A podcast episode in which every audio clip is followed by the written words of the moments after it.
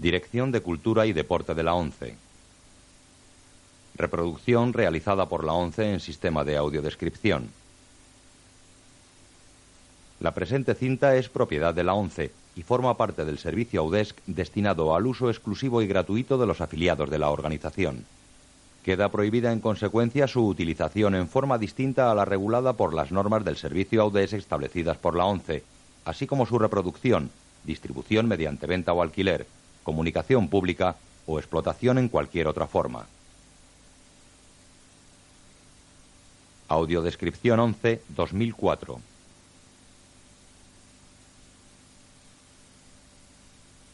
Goldfinger, año 1964. Color. No recomendada para menores de 18 años.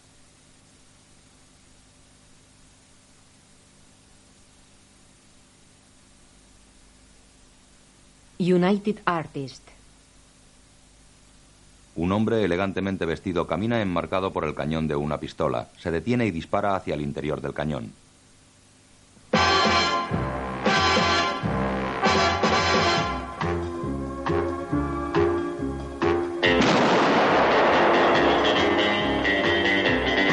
Una pátina cubre lentamente la pantalla de color rojo sangre.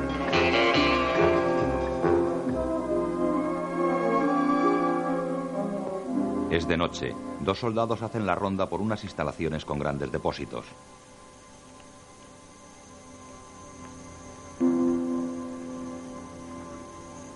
Una barca flota en un muelle cercano.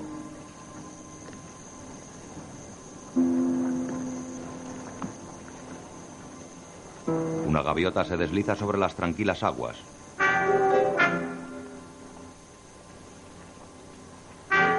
Gaviota es solo el camuflaje del respirador de un buzo. Se trata de James Bond. Arroja el respirador y sale del agua. Dispara un gancho sobre un muro. Cae sobre el vigilante. Le deja inconsciente de una patada en la cara y corre hasta uno de los grandes depósitos donde el otro vigilante hace la ronda.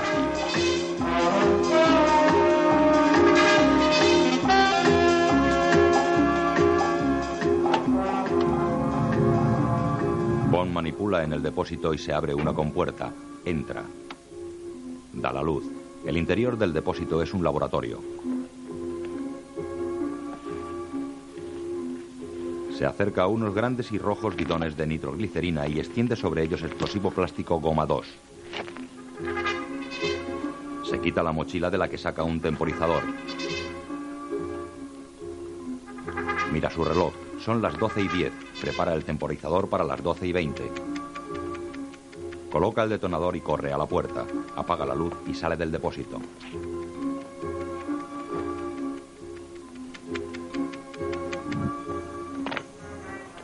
Salta del muro a la zona del muelle, mira a ambos lados y se quita el traje de buzo. Debajo lleva un elegante smoky blanco que remata poniéndose un clavel en la solapa. Entra en un local donde danza una bailarina.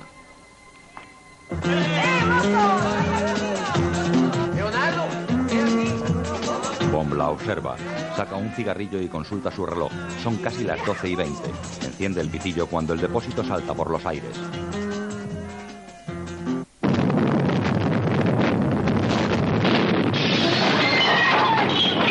Bond camina tranquilo hacia un hombre que está apoyado en la barra. Hablan sin mirarse.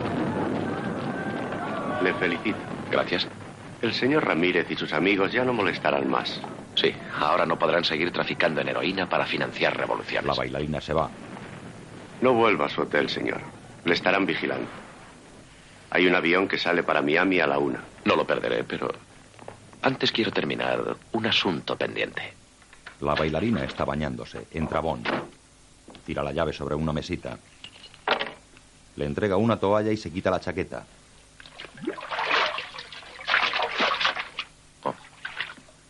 Ella sale de la bañera cubierta con la toalla. Se besan. Perdóname. ¿Por qué lleva siempre pistola? Eh, Tengo un ligero complejo de inferioridad. ¿Dónde estábamos? Ah, sí. Colgó la pistolera en el baño. Se besan. Un hombre se acerca sigiloso con una maza. La bailarina le observa. Bond le ve reflejado en los ojos de ella y la usa como escudo. Chica cae al suelo. Los dos hombres luchan. El matón golpea a Bon con una silla, luego a puñetazos. Bon le esquiva y mediante una llave de brazo le arrastra hasta la bañera.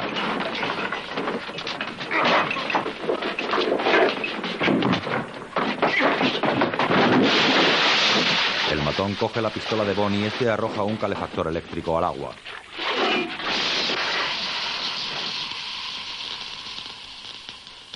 El matón muere electrocutado. Bon le quita la pistola y recoge su cartuchera. Chocante. La chica recobra el sentido. Realmente chocante. Bon sale de la habitación. Albert R. Broccoli y Harry Saltman presentan Aparecen imágenes de la película proyectadas sobre diferentes zonas de un cuerpo de mujer teñida de dorado. a Sean Connery. En Goldfinger, la obra homónima de Ian Fleming. He's the man, the man with the Midas touch. Honor Blackman como Pussy Galore. A spider's touch. Get Probe como Goldfinger. A cold finger. Con Shirley Eaton, Tania Malet, Harold Sakata, Bernard Lee como M. Martin Benson, Seth Ander, Austin Willos, Luis Maxwell y Bill feel.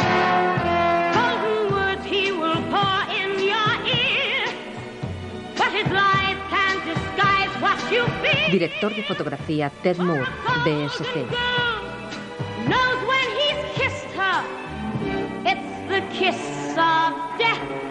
Sonido Dudley Messenger y Gordon McCallum. Director artístico Peter Martin. pretty girl. Beware of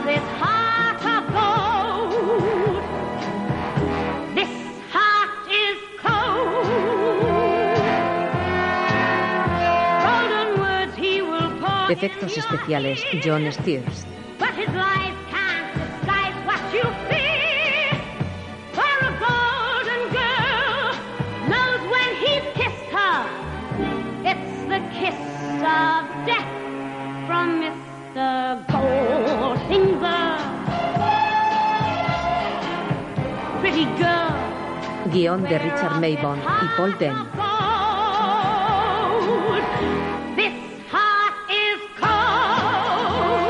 Música compuesta y producida por John Barry. Tema principal interpretado por Shirley Bassey.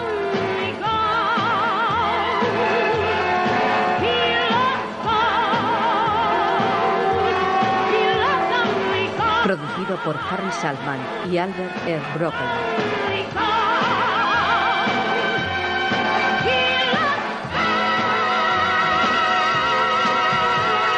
Dirigida por Guy Hamilton.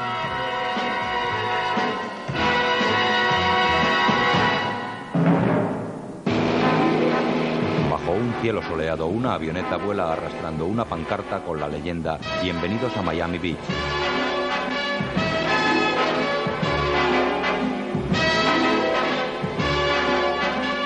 Sobrevolamos la ciudad con sus playas al fondo. Un inmenso edificio blanco sobresale de los demás. Es un lujoso hotel de soberbias instalaciones junto a la playa.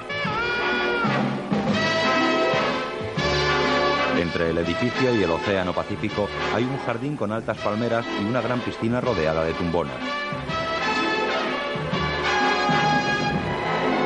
Un bañista salta elegantemente desde un altísimo trampolín. A través de unas cristaleras, un hombre con traje y sombrero ve cómo el bañista se zambulle. Se va, pasa junto a una pista de patinaje y sale a la zona de piscina. Camina y busca con la mirada entre hermosas mujeres que toman el sol en bikini. Una rubia da masajes a un hombre tumbado. ¿Qué tal? Muy bien, estupendo. ¿Aquí? No, un poco más abajo. Siempre te encuentro en buenas manos. Félix. Félix, ¿cómo estás? Dean, te presento a Félix Leiter. Hola. Félix, di hola a Dean. Hola, Dean. Dean, di adiós a Félix. Mm, Cosas La nuestras. palmea en el culo. Debes estar envejeciendo, 007, para que la oposición se te acerque tanto. Se acercó mucho más a ti en Jamaica, ¿no es cierto? Bien, ¿qué tramas? Estoy de vacaciones. Lo estabas, querrás decir. Londres ha llamado. Debí suponer que M no me hospedaría en el mejor hotel de Miami Beach solo por gratitud. Nos encargó que te lo vigiláramos. Oric Goldfinger. Suena esmalte de uñas francés. Es inglés, pero uñas sí que tiene. Opera en grande y sus negocios internacionales parecen intachables. Aquí posee una magnífica caballeriza. ¿Qué informes tiene Washington? Oficialmente no hay nada contra él. ¿Y dónde le encontraré? Señala a un grueso pelirrojo de mediana edad con camisa y pantalón corto amarillos. Después señala a otro hombre. Ese es el pichón de turno que le espera. Goldfinger le ha estado desplumando día tras día durante una semana. Goldfinger se acerca al pichón. Buenos días, Simmons. ¿Dispuesto para nuestra partidita? Sí que lo estoy. Cuando a uno le ganan 10.000 se está dispuesto a todo. ¿Puedo ocupar mi sitio habitual? Qué ganas de tostarse. Goldfinger es un fabuloso jugador. ¿La misma apuesta? Hay que doblarla. Cinco dólares el tanto. Goldfinger manipula un receptor como si fuera un audífono. ¿Ha dicho cinco? Mi suerte cambiará alguna vez. Bien. Yo vuelvo a la oficina. Le diré a M que te has puesto a trabajar. Me darás más detalles durante la cena. Sí, luego te llamaré. Félix se va. Bond observa a los jugadores. Se acerca discretamente percatándose de que Goldfinger lleva puesto un auricular. Bond alza la vista hacia las habitaciones del hotel.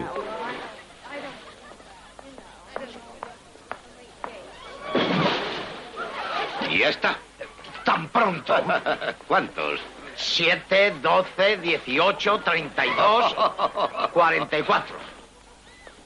Bond se aleja de los jugadores. Una doncella camina por los pasillos del hotel. Se cruza con Bond, quien la aborda quitándole con suavidad una llave. Señorita. ¿Qué hace? Es, es la habitación del señor Goldfinger. Sí, ya lo sé. Gracias, encanto. La doncella se aleja. Bond entra en la habitación hasta la terraza. Acaba de robar el rey de Trevor. Eso le da una mano de 59. Tiene una escalera de diamantes 8, 9 y 10.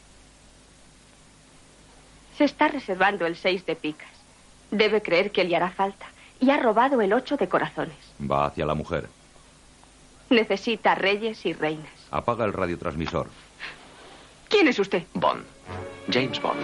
Una rubia en bikini espiaba a los jugadores con unos prismáticos. Goldfinger toca su auricular con preocupación.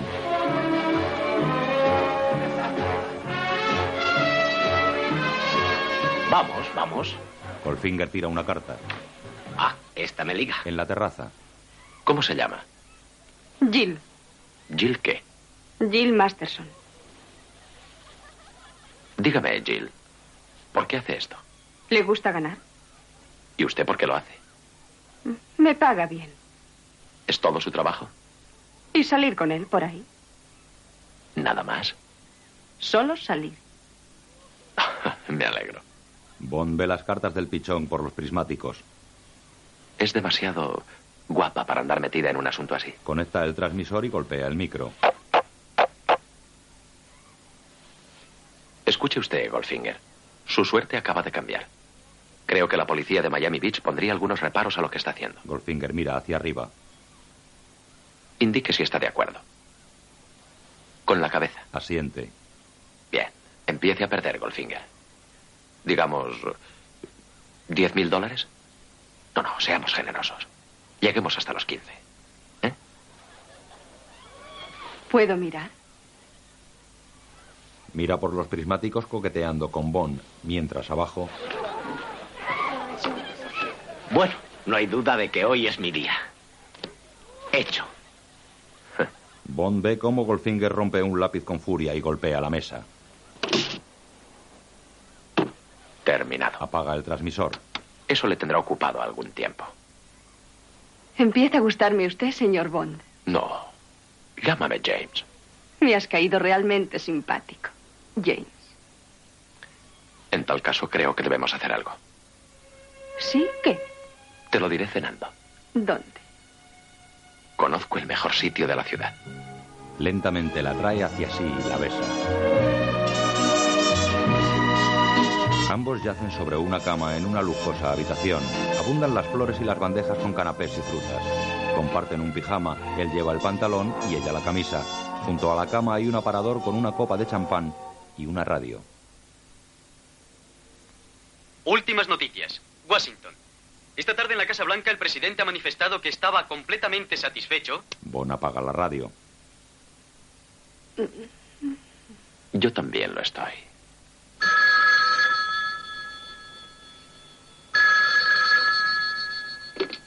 Diga. Aquí Leiter.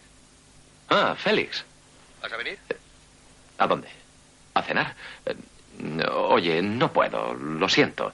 Ha surgido un contratiempo. Bien. ¿Lo dejamos para el almuerzo? Conforme. No muy temprano. Te llamaré hacia las nueve. Sí, a las nueve, estupendo. Adiós, James. Buenas noches. Bon contempla a la chica que le mira con deseo. Se acerca a ella y la abraza cubriéndola con su cuerpo. Se ha derretido el hielo. Saca la botella de la cubitera. Hay otra botella en la nevera. ¿Qué falta hace? Mira, nena, hay ciertas cosas que no están permitidas, tales como beber Don Perignon del 53 a una temperatura superior a los 4 grados. Es tan malo como escuchar a los Beatles sin taparse los oídos. Abre la nevera y se agacha. Bueno, a ver dónde está el benéfico licor. Le golpean por detrás. Bon queda inconsciente en el suelo de la cocina. La sombra del agresor, tocada con un sombrero de copa, se proyecta en la puerta. Se aleja.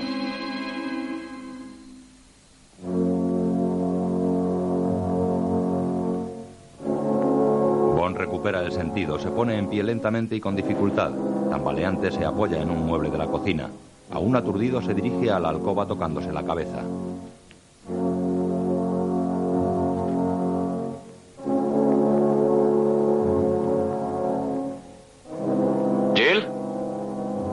La luz de la habitación.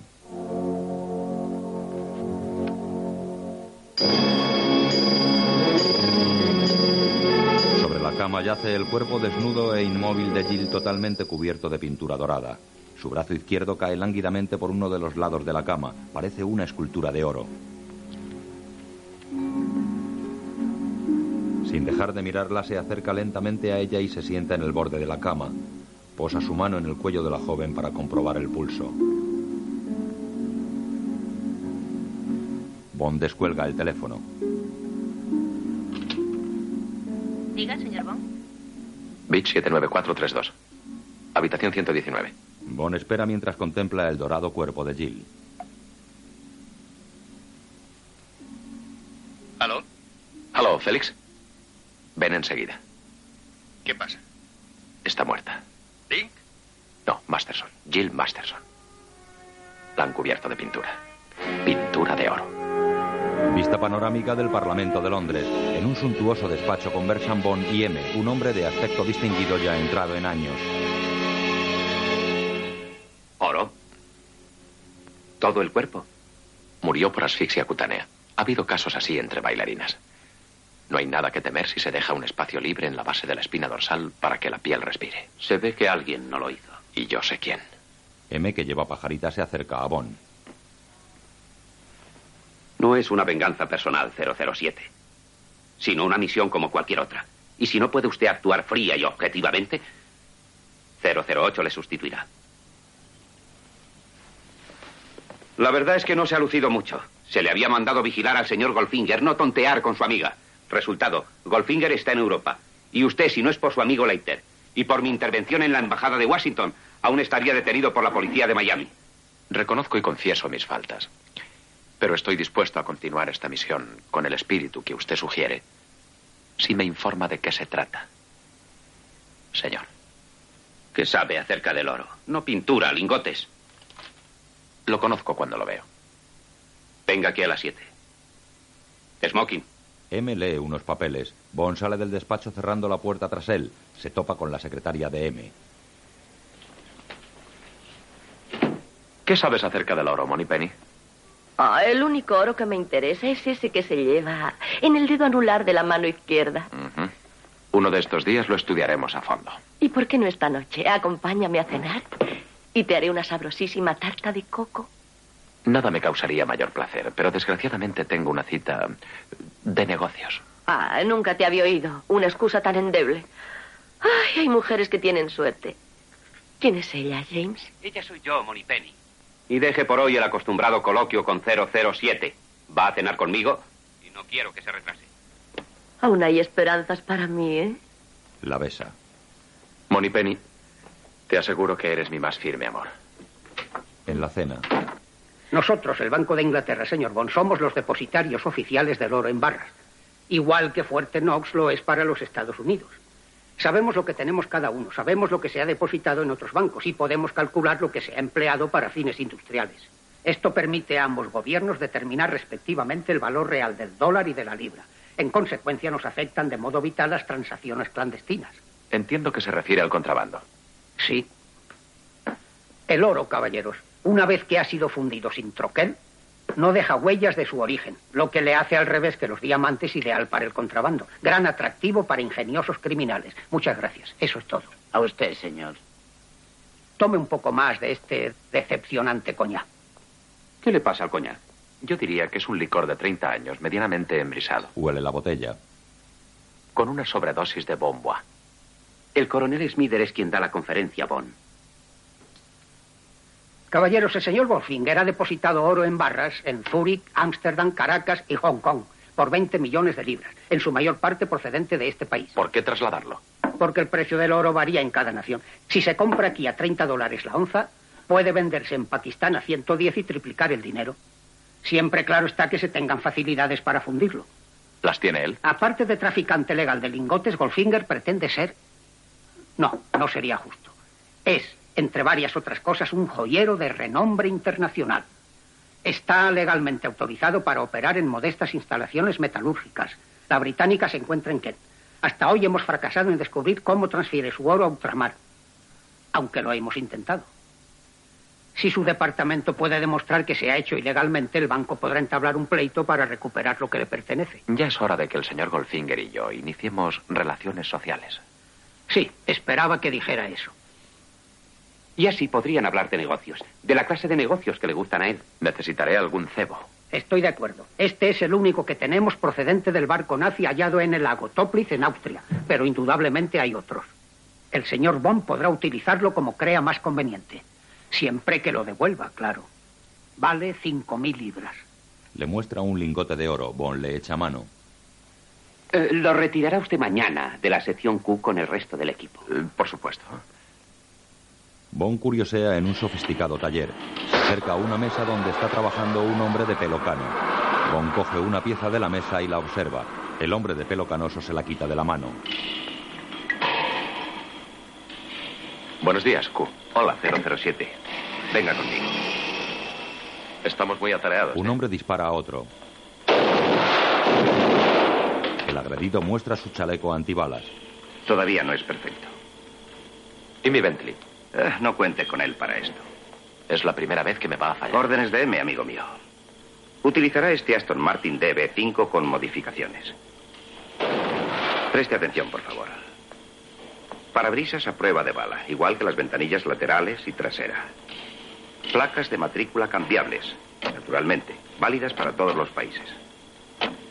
Aquí tiene un pequeño aparato transmisor llamado Homero. Funciona tirando hacia atrás y soltando. ¿Lo ve? El modelo pequeño que se ha hecho reglamentario es para colocarlo en el tacón del zapato. El hermano mayor es magnético. Bien, hay que fijarlo en algún lugar disimulado del coche al que se quiera seguir. Entra en el coche. La recepción en esta pantalla de aquí. Audiovisual. Alcance 250 kilómetros. Ingenioso y muy útil. Se puede uno parar en ruta a tomar un trago. No ha sido perfeccionado después de años de paciente investigación con ese fútil objeto, 007. Sale. Y a propósito, agradeceríamos que lo devolviera, al igual que el resto de su equipo, intacto por una vez cuando regrese de su misión. Le asombraría saber cómo se estropea todo cuando anda uno por ahí fuera. ¿Alguna otra cosa? No le entretendré más de una hora u hora y media si me presta por entero su atención. Hemos introducido algunas modificaciones realmente interesantes. ¿Ve usted este brazo? El apoyabrazos delantero. Dentro hallará los mandos del mecanismo de defensa. Cortina de humo, chorro de aceite, pantalla posterior a prueba de bala y ametralladoras a derecha e izquierda de los guardabarros. Este otro detalle me entusiasma sobremanera. ¿Ve la palanca de cambio? Si levanta la tapa, encontrará un botoncito rojo. Mírelo, pero no lo toque. ¿Por qué razón? Porque descorrería esta sección del techo y despediría al pasajero que va sobre un asiento lanzable. Asiento lanzable. Usted bromea. Nunca bromeo con mi trabajo, amigo mío. Un soleado día en un lujoso club de golf. ¿Listo, Blackin? Sí, señor. Hoy ha venido un antiguo socio. Tiene el mismo hándicap que usted. ¿Por casualidad le gustaría jugar con él? ¿Dónde está? Señor Bond. ¿Sí? Le presento al señor Goldfinger. Ambos se miran fijamente. Tanto gusto. Igualmente. Pueden empezar ya. El primer tee está libre. Bien. Diré a Hawker que le lleve los palos. Hombre, estupendo. ¿Le parece bien un chalín por agujero? Bond sale. Me llevaré algunas de estas. Sí, desde luego. Ve a un fornido oriental con sombrero de copa. Oh, debe excusar a yo, señor Bond. Es un sirviente admirable y mudo, pero no es un buen caddy. El golf no es todavía el juego nacional de Corea. Bond y Goldfinger se dirigen hacia la primera calle, seguidos de Outjo que acarrea los palos. Bond introduce la pelota en un hoyo. Este encuentro no es una coincidencia, ¿eh? ¿Cuál es su juego, señor Bond? Bond observa a Goldfinger mientras este va a patear muy cerca del hoyo. ¿Mi juego? No ha venido aquí a jugar al golf. Arroja el lingote de oro. Goldfinger observa el lingote sin inmutarse, patea pero no consigue meter la pelota. Goldfinger se retira, Bond recoge el lingote y se lo da a su caddy. Se reúne con Goldfinger y se alejan. Fundido en 1940 en los crisoles de Bengenhaler en Essen. Vaciaron 600 como este. Desaparecieron en el 44. Durante la retirada alemana. ¿Podría conseguir más? Sí, de la misma procedencia. Interesante. Faltan dos agujeros. Sí, y difíciles. Entonces, ¿le parecería mal aumentar la apuesta? No. ¿En qué está pensando? En ese lingote de oro, naturalmente. Bond, que va a golpear, le mira. Vale 5.000 libras. Oh, yo apostaré su equivalencia. Encantado. Se prepara. Cuando ya ha alzado los brazos iniciando el swing, ¿Reglas estrictas de golf? Por supuesto.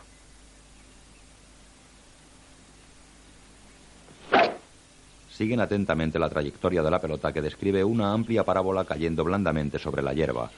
Joe entrega un palo a su jefe.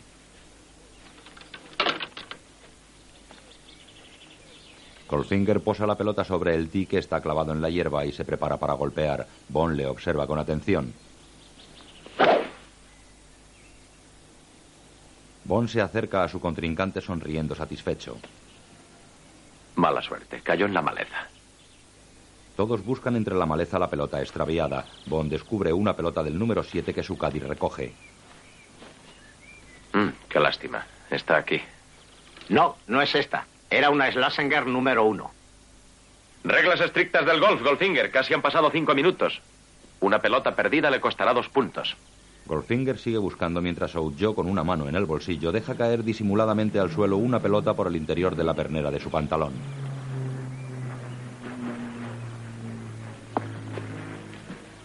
¡Ah, ah! Ah, Goldfinger se acerca al coreano. le estoy entrenando para Caddy. Joe sonríe. Con provecho.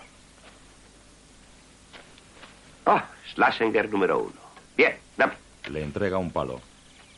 Si es esa su pelota, yo soy el rey de Arabia. No lo es. ¿Cómo lo sabe? Estoy pisándola.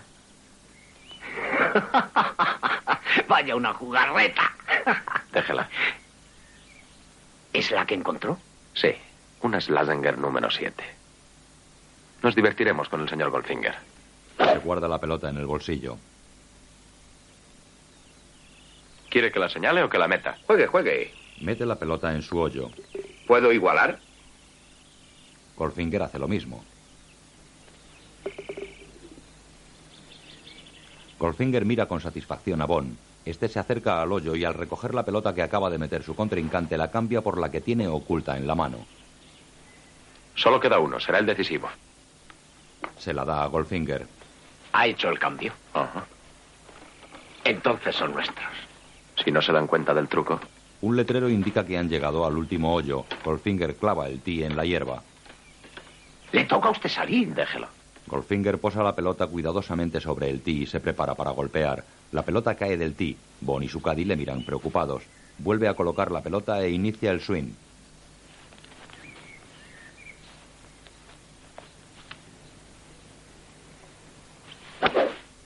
Bon y su caddy se miran con satisfacción. Se dirigen a otra calle. Le llevo cinco puntos. Tendré que meter esta para remontarlos, ¿no? Falla su golpe a un metro del hoyo. Ah. Ha ganado Goldfinger. Eh, soy demasiado fuerte para usted. Recoge las pelotas. Eh. ¿No jugaba usted con una Slasinger 1? Sí, ¿por qué? Esta es una Slasinger 7. La mía es una Painful Hats. Ha debido cambiar la pelota en alguna parte de la calle 18. Jugamos con reglas estrictas, de forma que ha perdido el hoyo y el partido. Tira la pelota furioso. Mira airado a Ojo y se va. El caddy de Bon coloca sonriendo una bandera en el hoyo. Ojo carga los palos de golf en el coche de Goldfinger. Bon le mira con sorna. Saca del bolsillo el transmisor Homero y lo activa.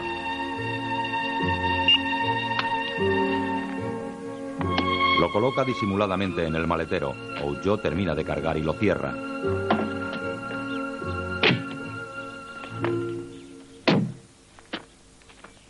Es una preciosidad. Phantom 111 del 37, ¿no? Es usted un hombre listo e ingenioso, señor Bond. Gracias. Pero se pasa de listo. Ya se me ha entrometido dos veces. Dejémoslo así. Confiaba en que nuestro primer encuentro lo hubiese convencido. Ah, entiendo. Está molesto conmigo porque no le he ofrecido el desquite, ¿verdad? Ambos sabemos perfectamente de qué estamos hablando, señor Bond.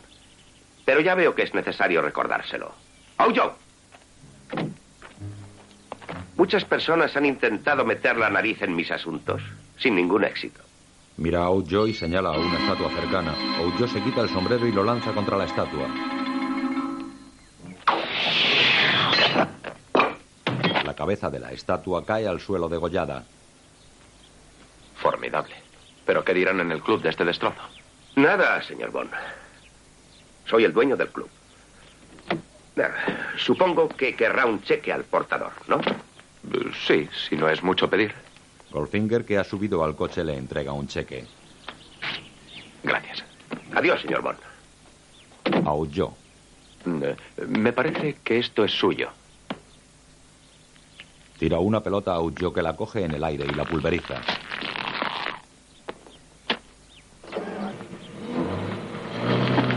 El Phantom parte y Bond se dirige a su Aston Martin. Conecta el radar.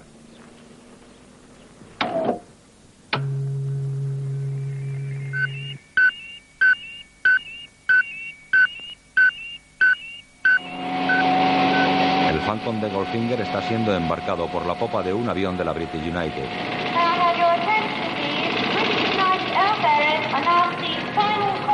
Goldfinger y su guardaespaldas suben por la escalinata del avión junto a otros pasajeros.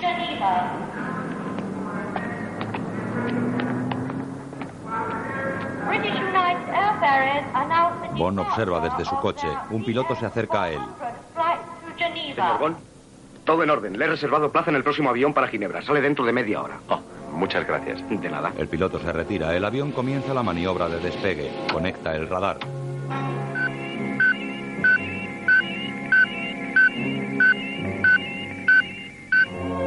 Vista panorámica de los Alpes nevados. El coche de Goldfinger, conducido por el fornido coreano, asciende caminos entre montañas.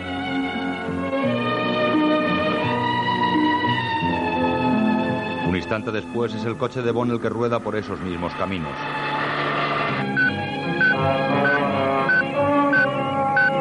El radar muestra el trayecto del Phantom de Goldfinger que dormita apaciblemente arrellanado en el asiento de atrás con el sombrero calado hasta los ojos.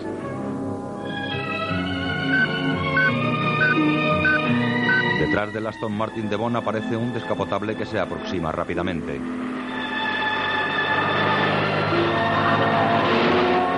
Observa por el retrovisor que el descapotable es conducido por una hermosa y elegante mujer que le pide paso. Ella le adelanta a gran velocidad. Bond cambia de marcha y acelera con una leve sonrisa.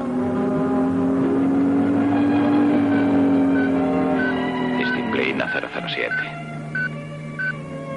Disciplina. Reduce la marcha con desagrado. Mira el radar. El punto verde que le indica la posición de Goldfinger se ha detenido. El Phantom está parado junto a unos vendedores de fruta. Goldfinger se acerca a ellos.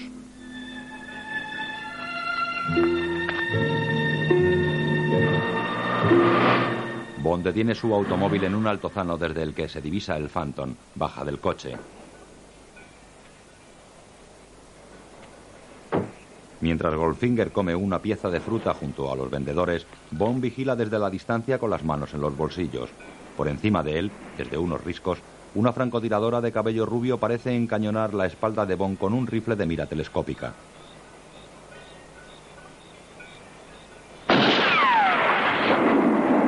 El disparo dio en el suelo. Bond se tira en sentido contrario. La francotiradora huye. Joe monta en el coche con una sonrisa. El Phantom parte. Detrás aparece el descapotable de la hermosa mujer y tras ella viene Bond.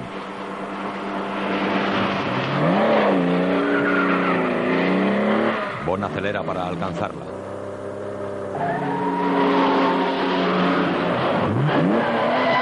La adelanta en una curva.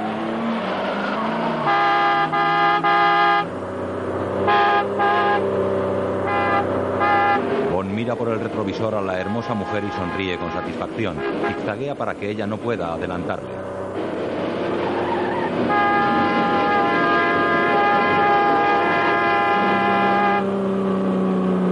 Bond le indica con la mano que puede pasar. Cuando está a su altura, Bond acciona un mecanismo. Un tubo de aspas cortantes sale del tapacubos.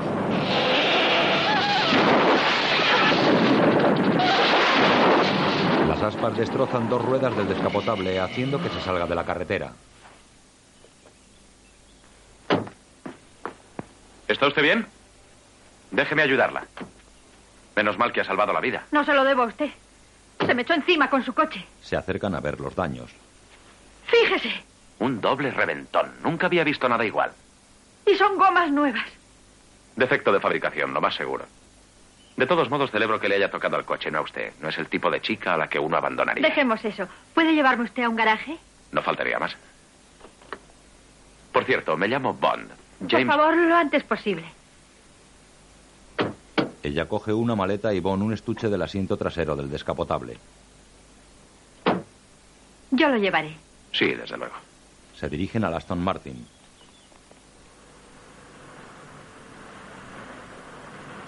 ¿Puedo saber su nombre? Soms.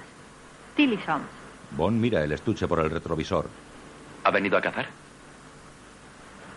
Yo tenía un estuche como ese. Son patines para hielo. Qué bonito deporte. ¿Y dónde patina? En Saint Maurice. Ignoraba que hubiese hielo allí en esta época del año. Una estación de servicio.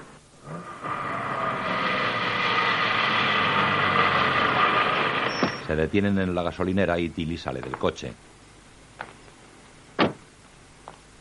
Señorita, he tenido un accidente. Bond enciende el radar que le indica que Goldfinger se ha detenido. Mira a su espalda inquieto.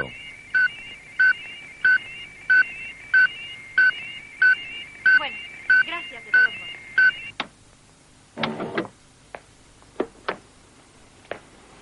Antes de 24 horas no tendrán los neumáticos. Hay un hotel en el pueblo. Suba y la llevaré allí. No hace falta que se moleste. No me gusta dejarla aquí sola. Sé cuidar de mí misma. Sí, no me cabe duda. Bien. No deje de escribir. Tras sacar del coche la maleta y el maletín de Tilly, Bond se va.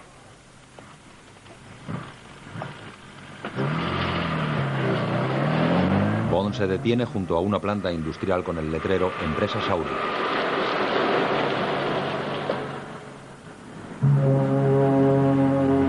Observa el lugar con detenimiento y se aleja.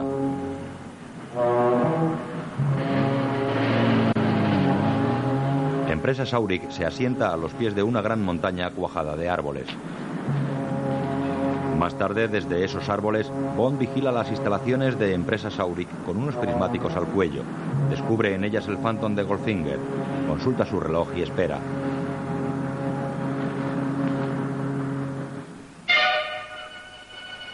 Es de noche. Vuelve a consultar su reloj y se acerca sigilosamente a las instalaciones cargado con una mochila. Ahora viste totalmente de negro. Llega a un edificio de ladrillo.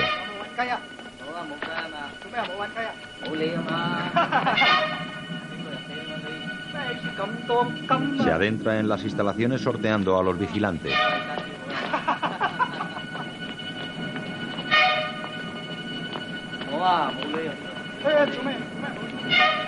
Sube por una escalera de mano adosada a la pared hasta llegar a una ventana. Mira a través de la persiana y descubre una factoría cuyos operarios son orientales que visten uniformemente y trabajan con afán y disciplina. Unos están desguazando un Rolls de oro, otros funden sus piezas. Aparece Goldfinger vestido de smoking y acompañado de un elegante oriental. Como todo arte requiere una dedicación completa. Sacado de Inglaterra mi Rolls Royce, cuya carrocería es de oro de 18 quilates. Aquí lo fundimos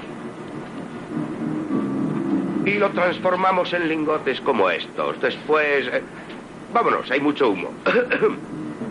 Como puede ver, yo abarco muchos y grandes negocios. Sí, pero sería mejor suspender sus demás actividades. Señor Lin, puede asegurar a sus jefes que la operación Gran Slam merece mi mayor celo y cuidado, aunque de momento tenga que ocupar. Se alejan. Bond sale corriendo del recinto.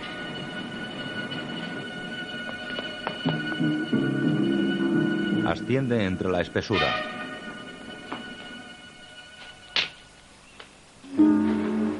Ya entre los árboles se sienta en la maleza y se desprende de su mochila.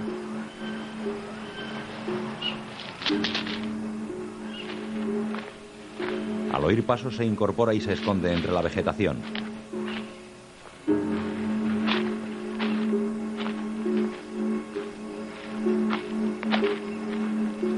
Junto a él pasa una mujer armada con un rifle de mira telescópica. Se tumba en el suelo y monta su arma apuntando hacia las instalaciones. Bond la aborda por detrás provocando que el rifle contacte con una alambrada que rodea el recinto.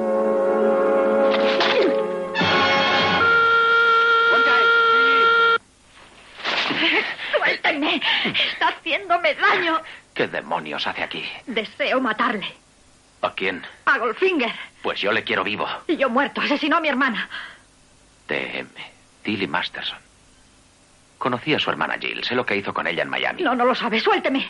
Si quería matarle, ¿por qué disparó contra mí? No lo hice. Le disparaba a él. Así, pues tira usted muy mal. Pero aquí afinan más el tiro. Vamos. Ambos se adentran en el bosque. ¡Allí, Lea! Métase en el coche. Yo me ocuparé de ese.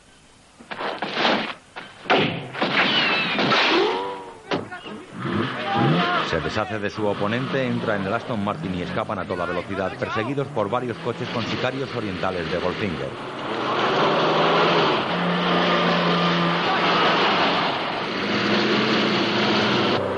Bond mira a sus perseguidores por el retrovisor.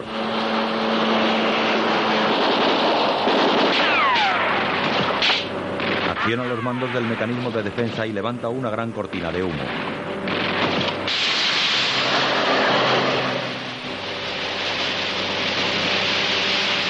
Tilly parece divertida. Uno de los coches se estrella contra un árbol a consecuencia del humo.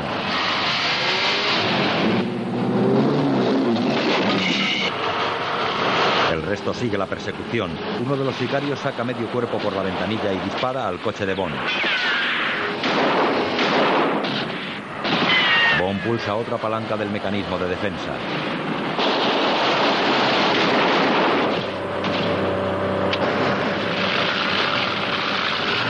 El coche de Bond expele aceite provocando que su inmediato perseguidor salga despedido montaña abajo estallando en llamas.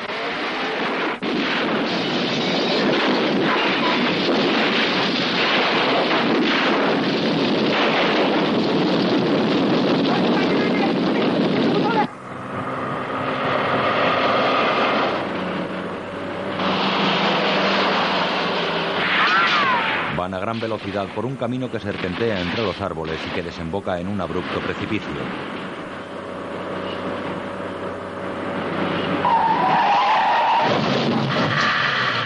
Acciona un mecanismo y surge del maletero una plancha de acero. Corra hacia el bosque cuando yo le diga. Bond sale del coche parapetándose tras la puerta. Billy queda a cubierto por la plancha de acero. ¡Ahora! Billy corre hacia el bosque. En ese instante, Ojo baja de uno de los coches que cercan a Bond y lanza su terrorífico sombrero contra Tilly. Tilly cae al suelo a consecuencia del impacto. Bond corre hacia ella.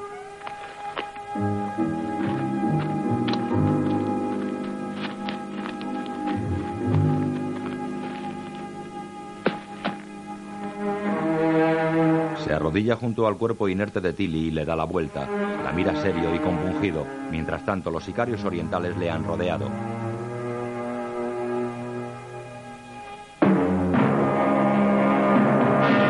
Bond, que sigue arrodillado junto al cuerpo de Tilly, alza la vista cuando se acerca a Ujo y ordena. ¡Ah! ¡Ah!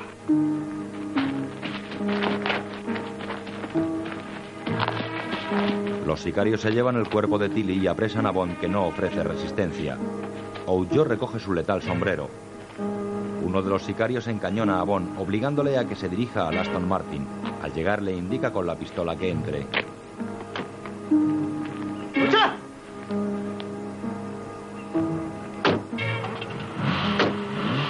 El sicario se acomoda en el asiento del copiloto.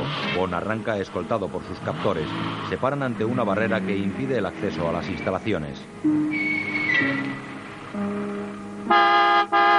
Una ancianita de venerable aspecto sale presurosa de una caseta. Alza la barrera. Sonriente hace una leve genuflexión a Bond. Atraviesan la barrera. Bond aprovecha que el primer coche se ha adelantado un poco para acelerar y salir del convoy. Pulsa el eyector que tiene en la palanca de cambios y... El copiloto ha salido expelido por el techo del vehículo. Bond da la vuelta y se dirige a la salida, pero la ancianita de venerable aspecto le corta el paso ametrallándole.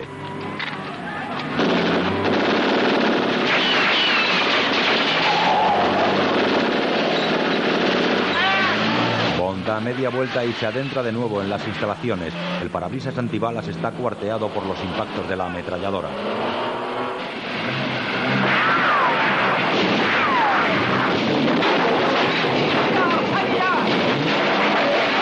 Callejea por el recinto a gran velocidad.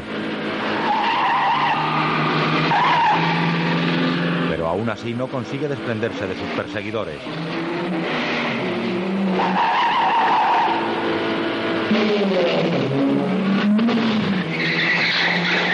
Ve unos faros frente a él que le deslumbran, acciona el mecanismo del coche y de uno de sus pilotos frontales sale una ametralladora.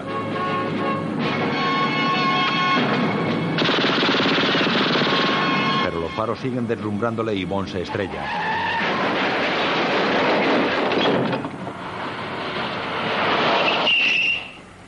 Coche de sus perseguidores se detiene y de él bajan algunos sicarios entre los que se encuentra Ojo. Sonriente, Ojo mira un espejo desplegado en el cruce que reflejó los propios faros de Bond provocándole el choque. Ojo abre la puerta del conductor. Bond se desploma inconsciente fuera del coche. Recobra el conocimiento tumbado boca arriba sobre una mesa, con piernas y brazos abiertos y atados a la mesa. Se enciende la luz.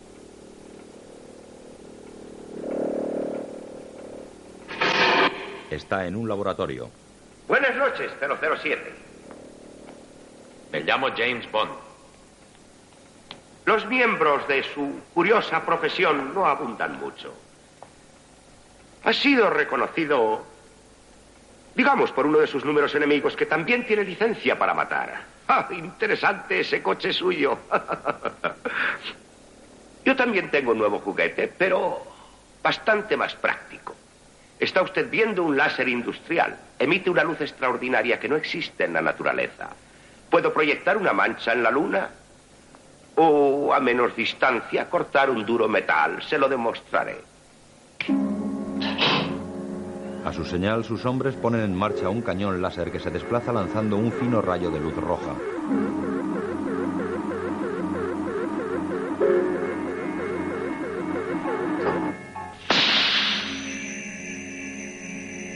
El rayo de luz láser comienza a cortar la mesa entre los pies de Bond. Goldfinger señala la chapa cortada. Esto es oro, señor Bond.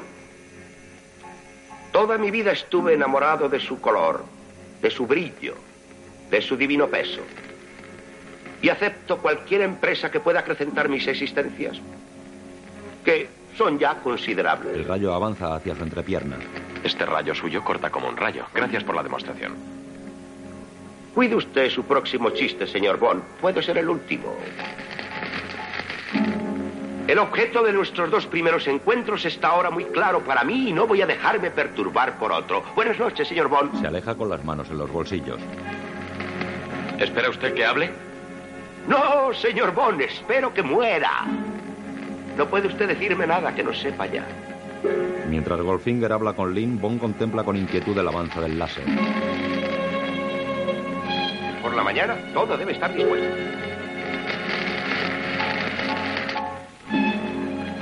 Ha olvidado una cosa. Señor Lin. Si dejo de informar, 008 vendrá a reemplazarme. Confío en que tenga más éxito. Se dispone a salir del laboratorio. Ellos saben lo que yo sé.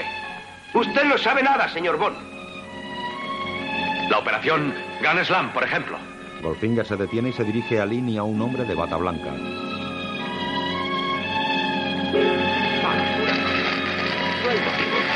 Preocuparse. No tema. ¿Qué puede saber? El rayo láser se acerca a la entrepierna de Bond. Poner en marcha el plan número uno. Sí, vamos a ver. Dos palabras oídas al azar que no pueden tener significado alguno para usted ni para nadie de su organización. ¿Cree que puede correr ese riesgo?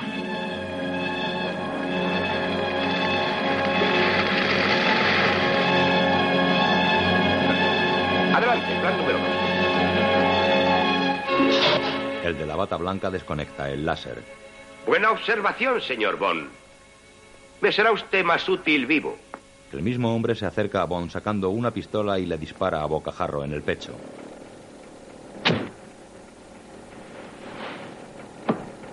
Goldfinger sonríe satisfecho. Bond abre los ojos. Su cabeza está recostada sobre el espaldar de un sillón de cuero. Apenas puede distinguir borrosamente el rostro que tiene ante sí. Poco a poco recupera su claridad de visión y descubre que es una bella rubia de ojos azules. ¿Quién es usted? Me llamo Pussy Galore. Debo soñar todavía.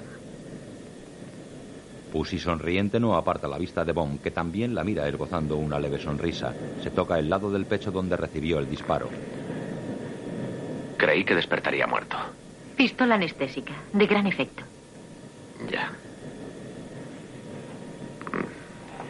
Bien. Celebro hallarme aquí. Y estoy... Por cierto, ¿dónde estoy? A 10.000 metros de altura rumbo suroeste sobre Terranova. Oh, eso explica el zumbido. El zumbido significa que está en el avión del señor Goldfinger que vuela hacia Baltimore y que es usted su huésped. Muy honrado. No imaginé nunca que quisiera agasajarme de este modo. Yo no espero que todo sea juego y diversión. Meili, Una bella oriental. ¿en qué puedo servirle, señor Bond? Mm, un traguito. Un martini. Sacudido, no agitado. ¿No me acompaña? Estoy de servicio. Soy piloto personal del señor Goldfinger. ¿De veras? ¿Y es muy personal eso? Soy un magnífico piloto. Punto. Me alegra saberlo. A propósito, ¿dónde está nuestro anfitrión? Se nos ha adelantado. Mei Lee le ofrece la bebida. Gracias. Bond sigue con la mirada a Mei Lee. Bebe y observa detenidamente a Pussy que está consultando la tabla de ruta. Brindo por la operación Grand Slam. Pussy no se inmuta, deja la tabla y se dispone a retirarse a la cabina. Podíamos pasar un viaje muy agradable, ¿no cree? No malgaste su atractivo. Soy inmune. Pussy entra en la cabina. Bond, resignado, bebe su martini mientras observa a Mei Lee ocupada en el lujoso bar del avión. Pussy pilota el avión. El copiloto es una hermosa joven de pelo negro. Aterrizaremos en Baltimore. Nuestra puerta de entrada a los Estados Unidos dentro de 55 minutos. Meili, eh, me gustaría llegar un poco más adecuadamente vestido. Eh, ¿Alguna de mis maletas se salvó conmigo? Coge una. Ah. ¿Y eh, mi maletín negro? Maletín negro se estropeó al ser examinado. Lo siento. Disculpas innecesarias. Entra con su maleta en el aseo.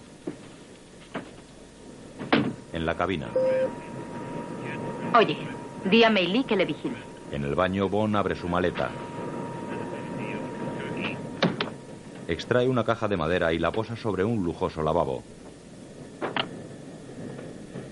Al sacar un elegante traje gris se percata de que el reloj que está en la puerta del aseo tiene una mirilla por la que le están observando. Cuelga el traje tapando la mirilla. Al otro lado, Mei Lee, que está espiando, da un respingo. Con mucho sigilo, Mei Lee manipula en un aplique que hay a su izquierda tras el que se oculta otra mirilla. Mira a través de esta. Bond se da cuenta de que hay una segunda mirilla al descubrir un pequeño agujero en la puerta de un armarito que sirve de espejo del lavabo. Lo cierra.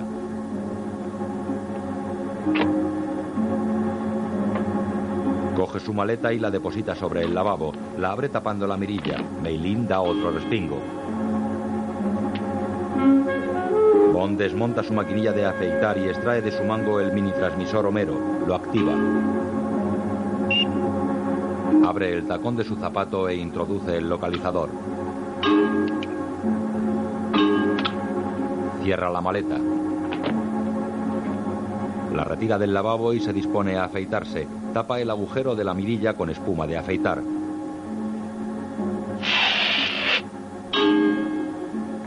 Bond sale del aseo elegantemente vestido con su traje gris, fusil en cañona.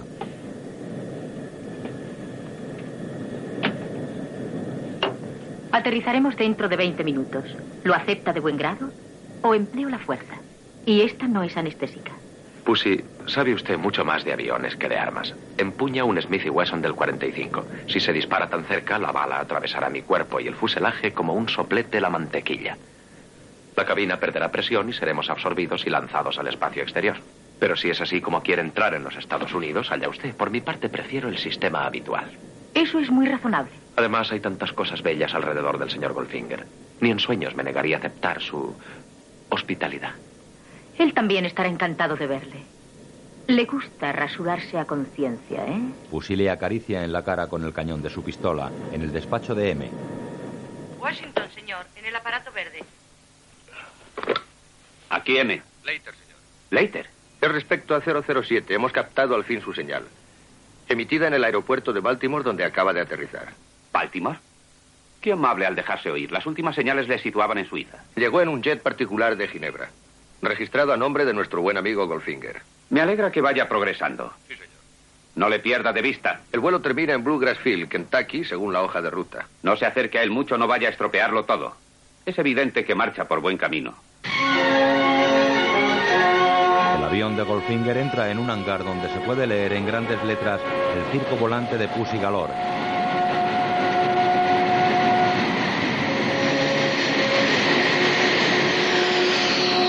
Mei Lee abre la compuerta del avión y habilita una escalera para bajar a tierra. Señor Bond, Aquí estoy. por favor.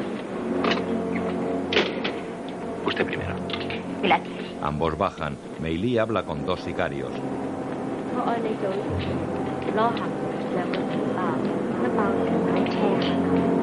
Pussy desciende.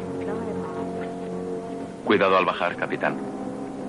Siga portándose bien. ¿eh? Le encañona.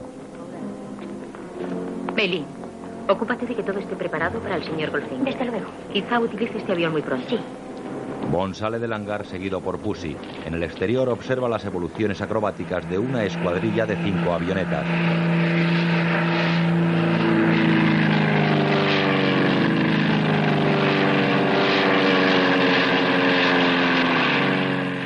Excelentes pilotos. Tienen que serlo, les enseñé yo. Vamos. Es usted una mujer de múltiples facetas. Tengo entendido que tanto el agua como el whisky son espléndidos aquí en Kentucky. Los dos estamos fuera de servicio. Podíamos... Bond ve a Ojo que lleva puesto su temible sombrero y que le hace gestos para que entre en un coche.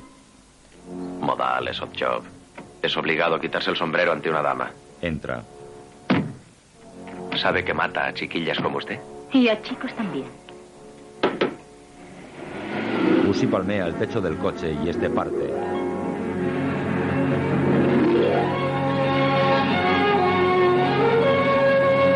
Pussy espera en la pista de aterrizaje. Salen los pilotos de las avionetas. Son cinco bellísimas rubias vestidas con un elegante mono negro ceñido por un grueso cinturón blanco.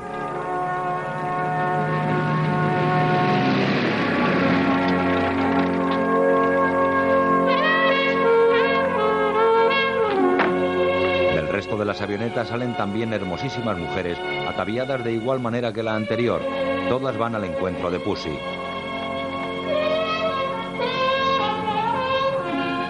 ¿Qué hay? El ensayo ha ido como una seda, capitán. Bien. Luego estaré en las últimas instrucciones. Nada más por ahora. Las pilotos se retiran. El coche que transporta a Bond entra en unas instalaciones ecuestres. Dos coches de trotones evolucionan en una pista acotada por una valla blanca. El coche se detiene. Bajan Bond, Ojo y dos sicarios.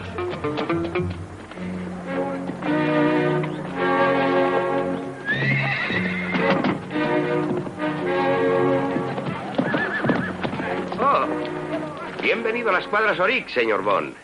Hermoso animal, ¿no le parece? Está mejor criado que su dueño.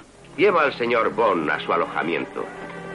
Ojo le indica el camino con el brazo. Bond avanza entre los orientales.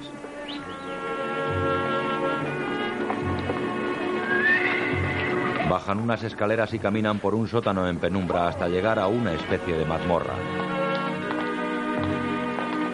Un sicario abre la puerta. Ojo se quita el sombrero indicándole con este que entre.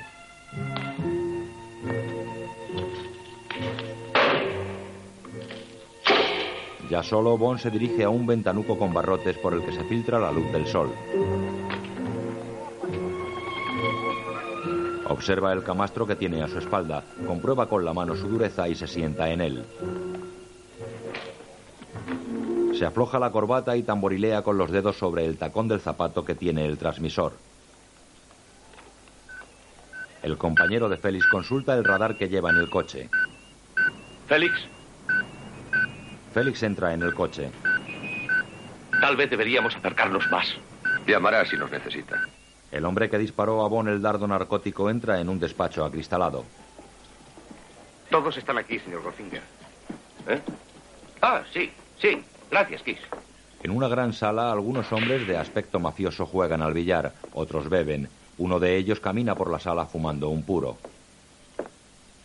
Ese solo se va a desgastar las suelas de tanto andar. Otros dos juegan sobre un caballo de madera. Esto es estupendo. Llega Goldfinger. Caballeros, Goldfinger, ¿por qué no se nos dijo que Nueva York y el oeste participaban en esto? Mira quién habla. Yo no hago negocios con Chicago. Creí que íbamos a resolver asuntos particulares y me encuentro con una reunión de granujas. Goldfinger, yo hice la entrega. ¿Dónde está mi dinero? Yo también hice mi cometido. Todos han efectuado sus cometidos. Y usted me debe un millón de pavos. Debo a cada uno un millón en lingotes de oro. Pues pague.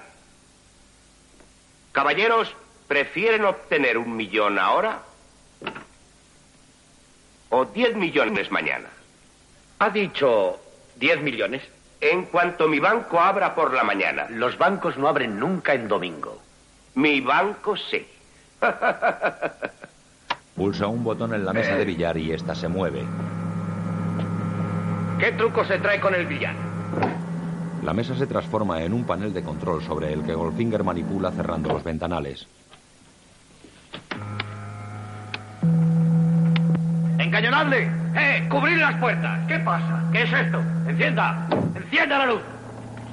¿Qué está usted tramando, Goldfinger? No hay razón para alarmarse, amigos. Poco de paciencia. Un gran plano se alza sobre una pared. Estas encerronas no me gustan. ¿Qué hace este plano aquí? Goldfinger se acerca al plano y señala un punto del mismo con un taco de billar. Este es mi banco. El depósito de oro de Fuerte Knox, caballeros. Bajo sus bóvedas hay 15 mil millones de dólares. Todas las reservas de oro de los Estados Unidos. ¿Atracar Fuerte Knox?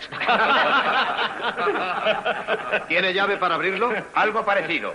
Hay 35.000 soldados acuartelados en las cercanías. 41 mil. ¿Y qué les va a meter el resuello en el cuerpo? Calma, calma, señores. No se alarmen. El suelo se abre.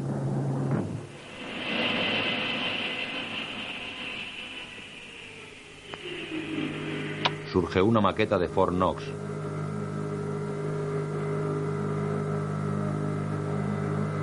Todos rodean la maqueta asombrados. El hombre ha escalado el monte Everest. Ha llegado al fondo del océano. Ha enviado cohetes a la luna. Dividido el átomo. Ha obrado prodigios en todos los campos del conocimiento humano, salvo en el crimen. Bond pasea por su celda. Mira por el ventanuco enrejado de la puerta de la mazmorra. Saluda con la mano al vigilante que hay al otro lado. Se retira.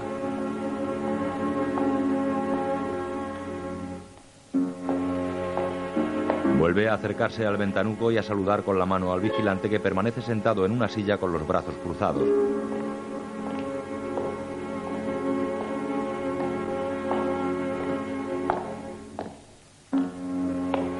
Se acerca de nuevo y saluda con la mano otra vez. El vigilante le mira impertérrito. Bon esboza una amplia sonrisa y se agacha desapareciendo de su vista.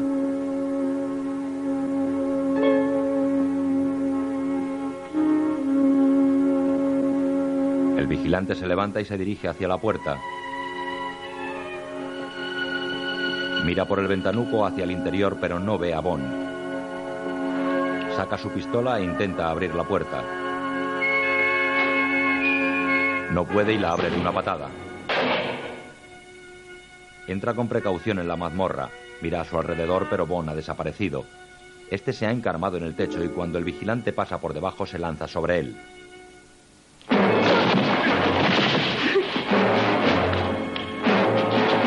Por la pistola que tiene asida el vigilante.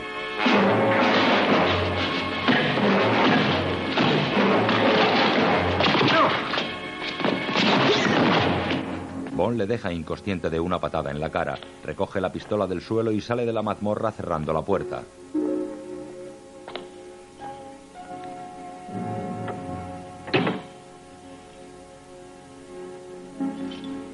Se pone la americana sin soltar la pistola y avanza por una galería que desemboca bajo la maqueta de Fort Knox.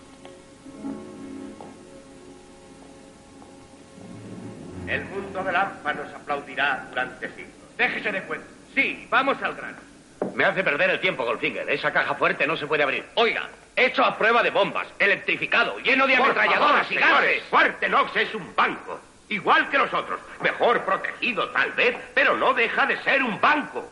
Y por lo tanto puede ser reventado, creo que se dice. Mi plan no tiene fallos, caballeros. Yo le llamo Operación Gran Slam. He dedicado 15 años de mi vida a ello. Todos los detalles han sido escrupulosamente preparados. Todas las contingencias se han tenido en cuenta. La operación constituye un programa perfecto. El señor Magnay nos proporcionó una partida de estos recipientes a través de la frontera del Canadá. Contienen Delta 9. ¿Y qué es eso? Un nuevo gas invisible que se dispersa al cabo de 15 minutos y produce al que lo respira un estado de inconsciencia que dura 24 horas. Mañana al alba, la escuadrilla que manda mi piloto personal, Pussy Galore, lo diseminará por la atmósfera. Una vez que la población, incluido el ejército, haya sido inmovilizada, el grueso de mis fuerzas que el señor Strapp y su banda han introducido subrepticiamente desde México, avanzará hacia Fuerte Knox con equipos motorizados a lo largo del Boulevard Buillón que pasa frente al depósito y se cruza aquí con la carretera de Golbol. Esta verja que rodea el depósito y que, como el señor Strapp nos recordó, está electrificada, la dinamitaremos. Mis fuerzas atacarán después la puerta de acero y la derribarán. ¿Cómo? ¿Puede saberse? Usted lo hizo posible, señor Solon, al conseguir a través de sus influencias en los medios navieros que pasara por la aduana sin ser revisada una partida consignada como piezas de maquinaria. Y ya solo nos quedará descender a los sótanos donde se guarda el oro. He oído bastante. Déjale Si terminar. no tienen inconveniente, necesito mi dinero ahora. ¿Qué te pasa, Solon? ¿Demasiado grande para ti? Bond se ha escondido dentro de la maqueta de Fort Knox y espía a través de sus pequeñas ventanas. Apunta todo en un papel. Respetemos, caballeros, la decisión del señor Solon. Por favor, discúlpenme unos minutos mientras le atiendo. Están ustedes en su casa. Saca el transmisor de su tacón y lo envuelve con el papel.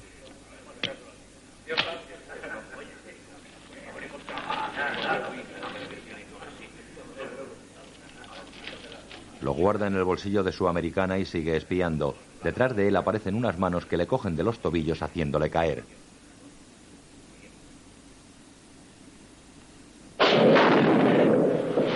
Lanzado contra una pared. Bond se encara con su agresor. Pussy. ¿Quién le enseñó judo? Deme la pistola. Un sicario le amenaza con un arma. Ah, sí, claro. Aquí la tiene. Pussy coge el arma y le indica con ella una dirección. Bond camina seguido de Pussy que entrega la pistola a uno de los sicarios que la acompañan. Me gustaría practicar el judo con usted alguna vez. Kiss cierra una compuerta mecánica. Entra en una habitación y enciende unos monitores que emiten en directo la reunión de los mafiosos.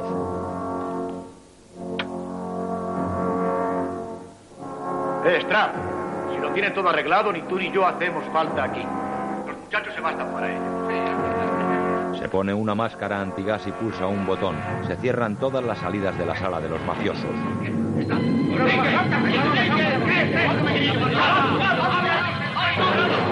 Herméticamente encerrados, Kiss pulsa el botón que abre las esquitas.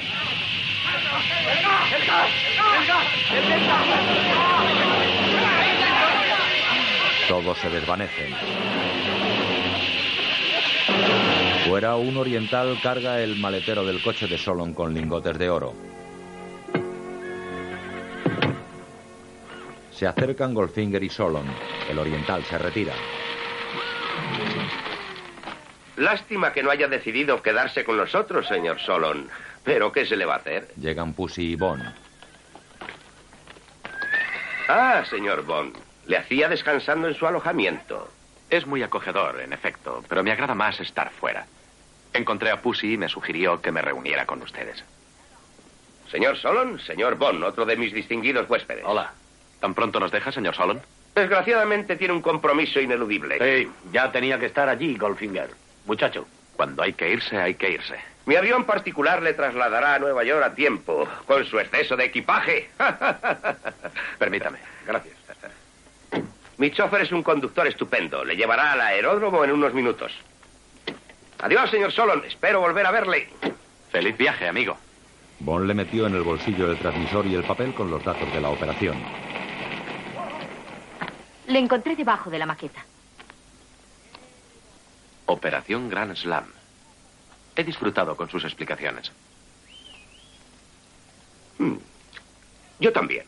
Goldfinger se aleja rascándose la cabeza con preocupación.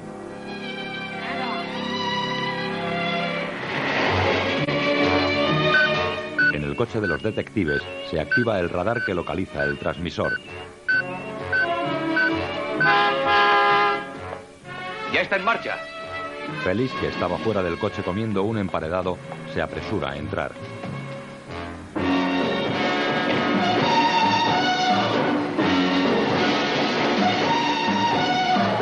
Parten raudo siguiendo la señal del transmisor.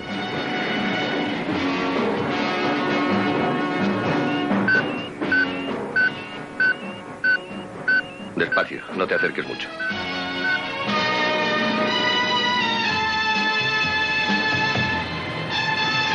Desde el asiento de atrás, Solon mira el hierático rostro de Oud Joe.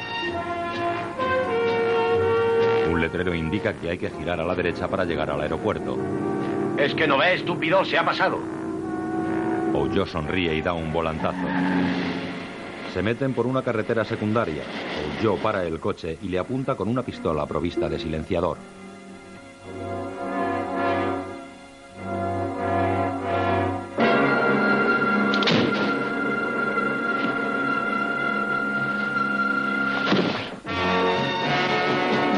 Solon se desploma en el asiento. Ojo sigue su camino. Han torcido a la derecha por ahí delante.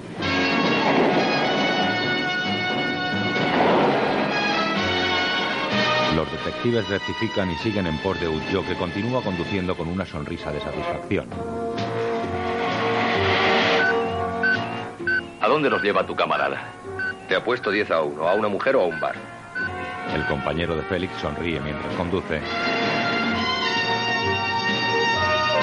Oullo gira a la izquierda y se introduce en un desguace de coches. Se detiene. Sale del coche y se aleja.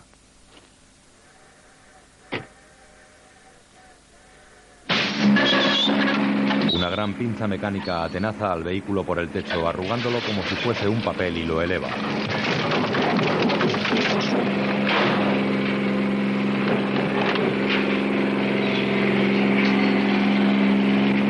La pinza deposita el coche en una prensa.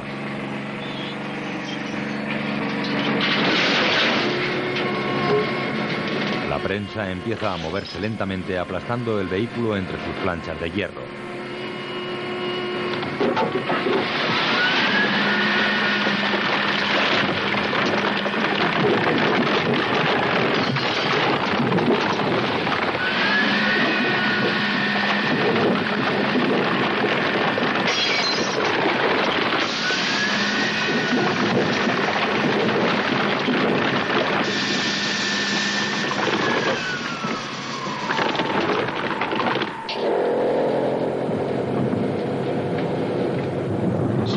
Compuerta y por ella sale lo que queda del coche, un compacto amasijo de metal en forma de cubo imperfecto de un metro y medio de lado. Un enorme imán lo recoge desde arriba.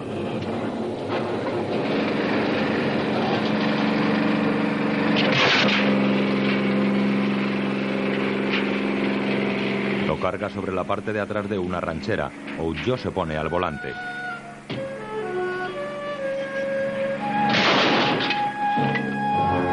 La ranchera se aleja del desguace con su carga. En el coche de los detectives, Félix manipula en el radar. Nada. ¿Fallo mecánico tal vez? A no ser que él haya cortado la emisión. ¿Por qué iba a cortarla? Volvamos a las cuadras y ya veremos. Bien. Los detectives se cruzan con la ranchera de Ojo. Un oriental sirve bebidas a Pussy y Goldfinger. Gracias.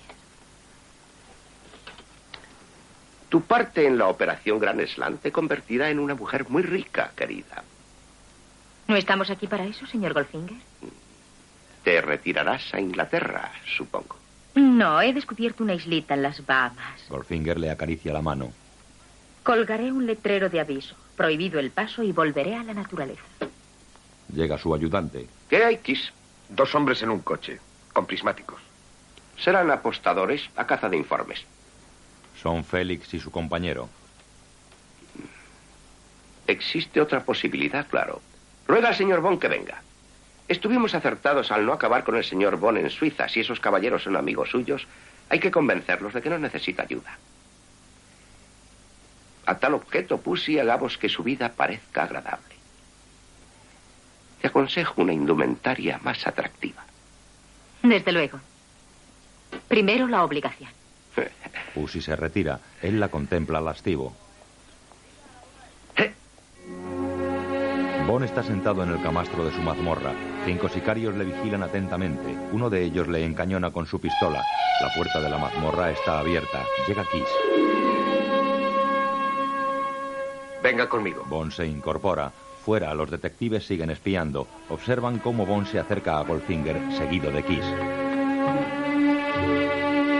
Ah, señor Bond. Siéntese usted. ¿Quiere un julepe? Arcaico, pero satisfactorio. Sí, gracias. Con menta, pero no muy dulce, por favor. Me ha decepcionado Goldfinger. La operación Grand Slam no puede salir bien. Ese famoso gas Delta 9 es mortal. Está excepcionalmente bien informado, señor Bond. Matará usted a 60.000 personas sin necesidad. Eh, Aquí los automóviles matan otras tantas cada dos años. Sí. Verá, he estado haciendo algunos cálculos por mi cuenta. 15.000 millones de dólares en lingotes de oro pesan 10.500 toneladas. Eh, 60 hombres tardarían 12 días en cargarlos en 200 camiones. Usted a lo sumo dispondrá de dos horas antes de que el ejército, la armada y la aviación se pongan en marcha y le obliguen a devolverlo. ¿He hablado yo algo de que pensabas sacarlo? Bond le mira muy serio mientras bebe. ¿Le han servido el julepe a su gusto? Así que planea asaltar el banco más importante del mundo, pero sin robar nada. ¿Por qué? Siga el razonamiento. El señor Lin, el agente chino que vi en la factoría, es un experto en fisión nuclear. Ah, caramba. Su gobierno le ha dado una bomba. Yo prefiero llamarlo ingenio atómico. Es pequeño, pero de radiación duradera. ¿Cobalto y yodo? Precisamente.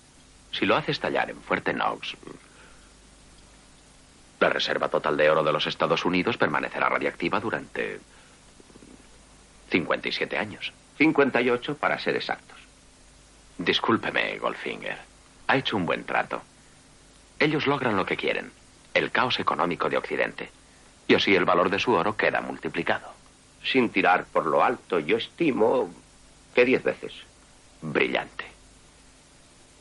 Sin embargo, el ingenio atómico, como usted dice, eh, se encuentra aquí, en este país, naturalmente. Naturalmente.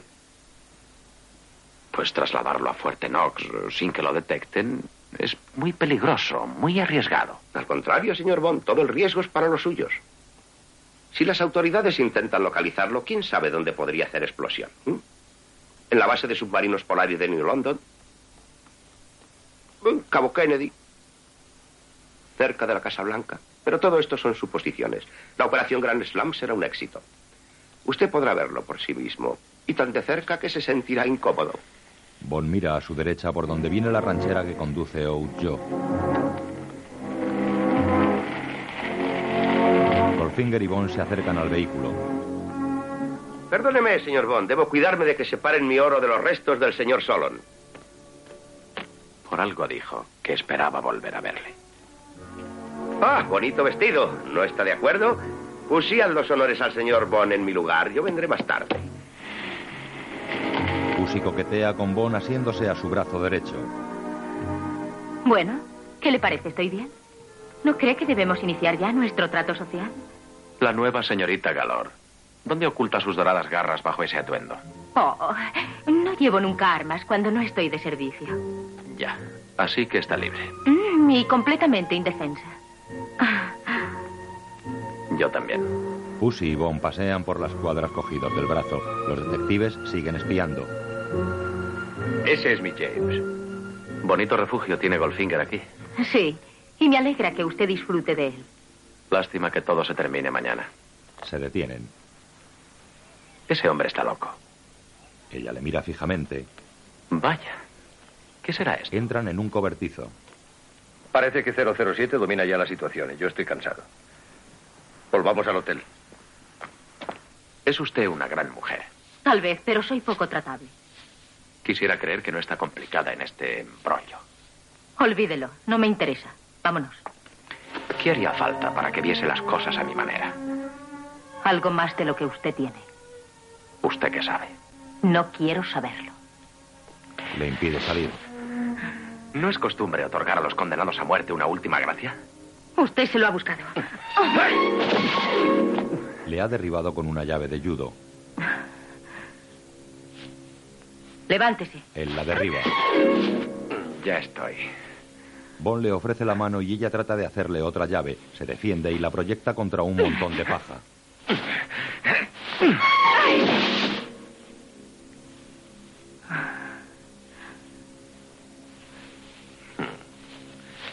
Eso es. Y ahora juguemos los dos. Pussy intenta patearlo. Bon la esquiva y se coloca sobre ella cubriéndola con su cuerpo. Ella trata de estrangularle. Se besan.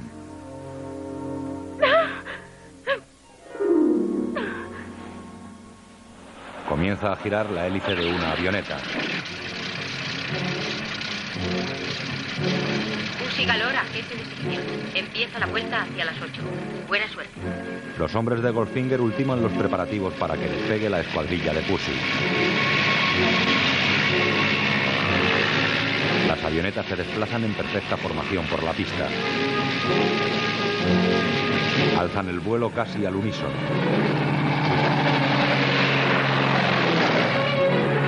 La jefa de sección, Velocidad 200. Viento flojo del oeste.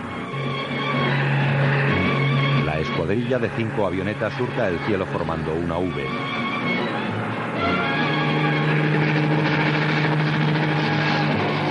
Jefe sección a escuadrilla. Empiecen a descender. Ahora. Cerca de Fort Knox inician el descenso. Listas para dormir al bebé. Abran las espitas en el cero. Cinco, cuatro, tres, dos, uno, cero. Abren las espitas de unas bombonas que portan bajo las alas. Al llegar al centro de Fort se despliegan cubriendo las instalaciones.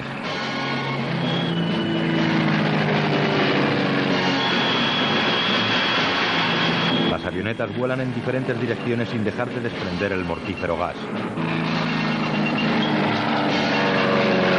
Con la leyenda Bienvenidos a Fort Knox. Sobrevuelan la zona en todas direcciones. Una de las avionetas pasa por encima de una columna de soldados que caen al suelo desmayados. Lo mismo ocurre con una segunda columna.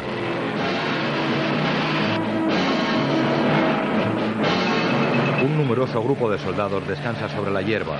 Todos caen fulminados en cuanto pasa la avioneta desprendiendo el gas.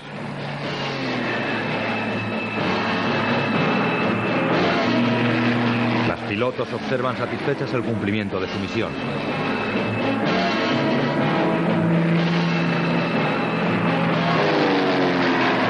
Al paso de las avionetas caen batallones enteros.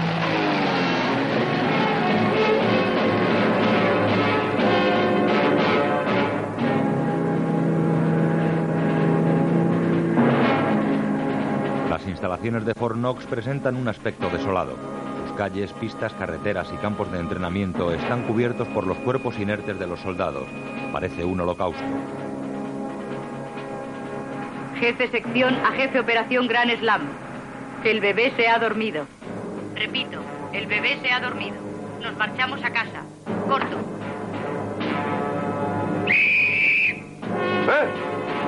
Joe ha entregado a Bond una máscara antigas. A la señal de Kiss, los sicarios montan en sus vehículos y se ponen en marcha. Y se coloca su máscara antigas. Vestidos con ropas militares forman un convoy utilizando vehículos del ejército de los Estados Unidos. Avanzan por la zona gaseada con coches de civiles accidentados.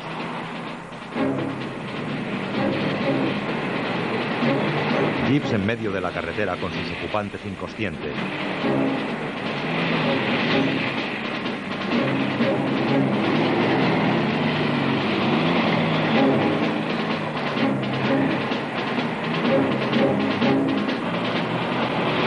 Columnas enteras de soldados inertes caídos en la cuneta, algunos de ellos aferrado todavía a su arma.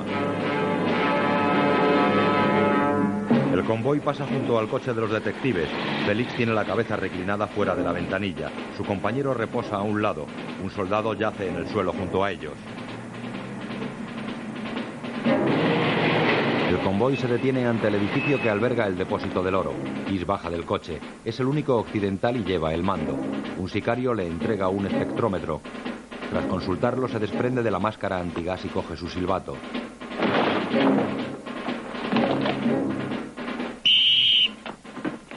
Joe hace un gesto a Bond para que se quite la máscara. Los sicarios bajan de los camiones.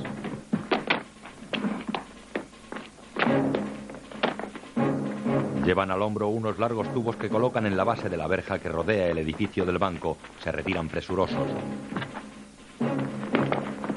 Un sicario conecta a los tubos un cable que va extendiendo a medida que se retira hasta parapetarse tras un jeep, donde une en el extremo del cable a un detonador. A una señal de Kiss lo acciona.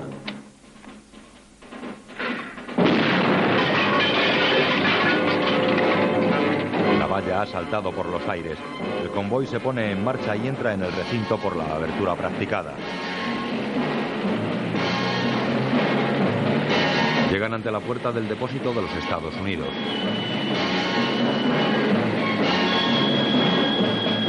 El convoy se detiene. Forma parte de él una ambulancia sobre la que manipulan los sicarios hasta dejar al descubierto un panel de control. Y se acerca y mueve una palanca del panel.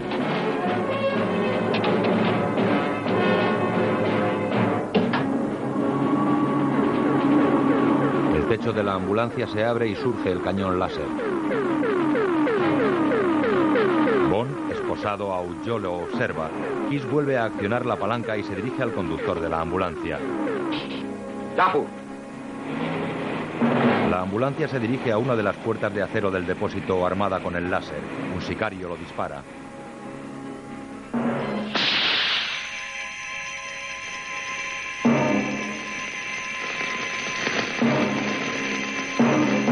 Láser va cortando el acero de la puerta como si fuese un abrelatas. A una señal de Kiss enganchan una cadena de la ambulancia a la puerta de acero.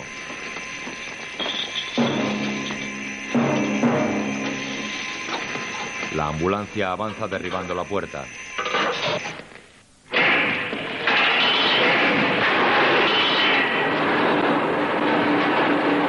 Entran en el depósito y se abre una de las puertas mecánicas.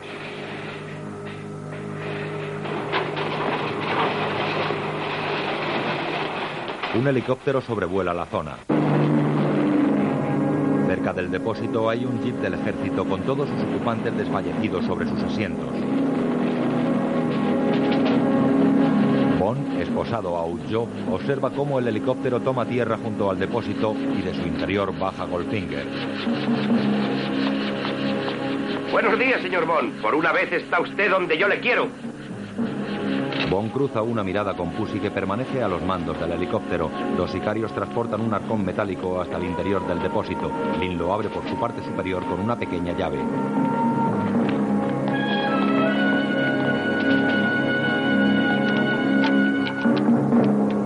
Dentro hay un panel con luces y diversos botones. Saca de un maletín una pieza y la encaja en un hueco del panel.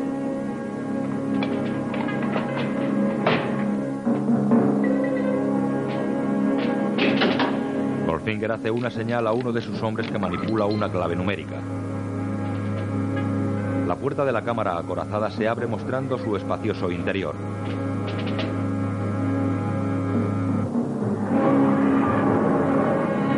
Lin activa el temporizador y lo cierra.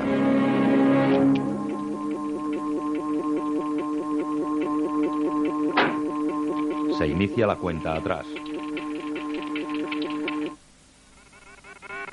Coche de los detectives, La bomba está aquí. Hay que actuar, brigadier. Bien, Jack, en marcha. En marcha, táctica de comando.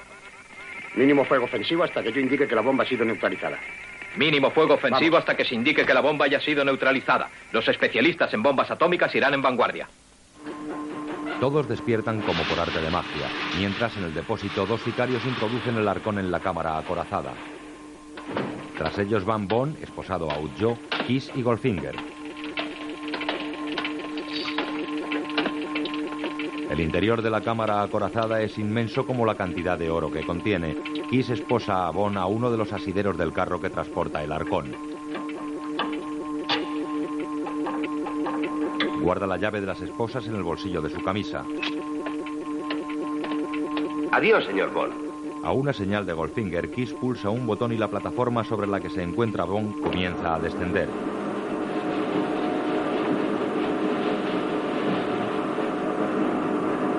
Goldfinger se retira.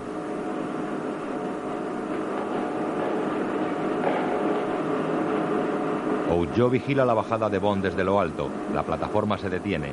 El temporizador del arcón sigue marcando la cuenta atrás 255, 254.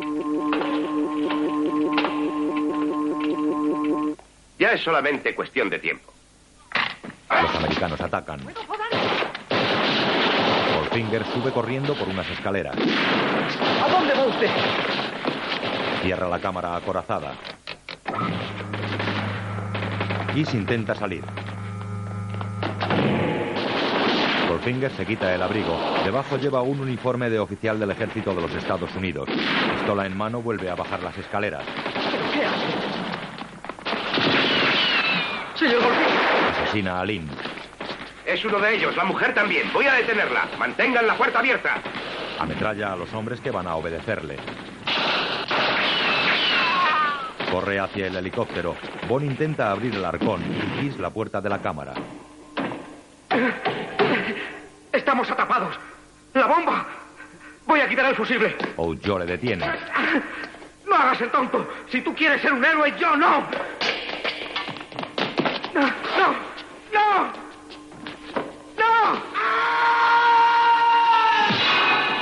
cuerpo de Kiss cae cerca de Bond, que se acerca a él arrastrando el arcón metálico. Al verle, Oujo corre escaleras abajo.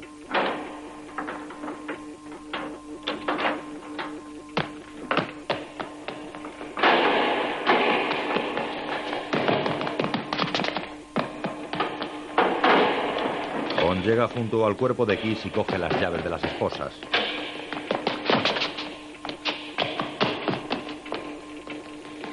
Intenta abrir las esposas. Oujo se detiene y le lanza su mortífero sombrero. Bond lo esquiva. Oujo salta hacia él.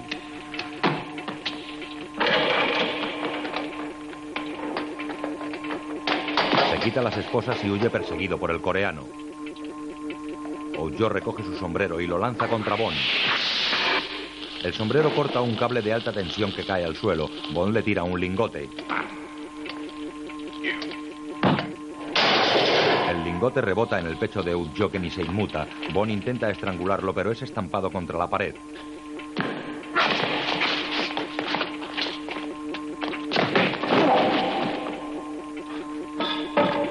Bond coge un palo y ataca infructuosamente.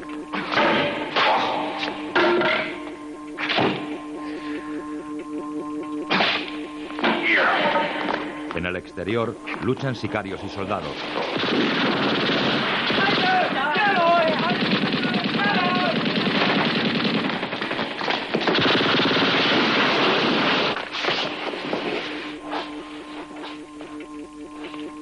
Extrae una barra de hierro de una máquina. Se acerca a Ujo blandiendo la barra. El coreano esquiva el golpe y le desarma. El temporizador continúa la cuenta atrás, 146, 145. Bond está siendo apaleado. Hace una llave a Ucho, pero este se zafa golpeándole en los riñones con el canto de la mano.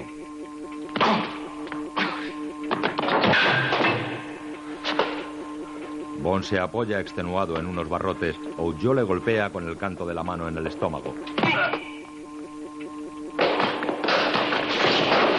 Le proyecta a varios metros. Cae muy cerca del cable de alta tensión que cortó Ujo. El coreano se acerca sonriendo.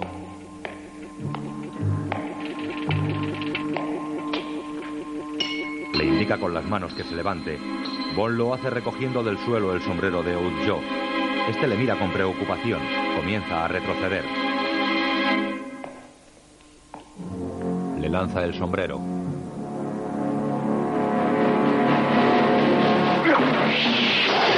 El sombrero queda encajado entre los barrotes. Ujo lo agarra en el momento en que Bond conecta el cable a la reja.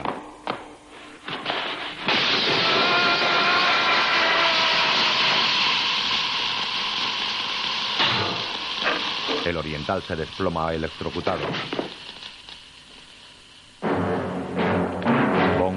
Hacia el arcón.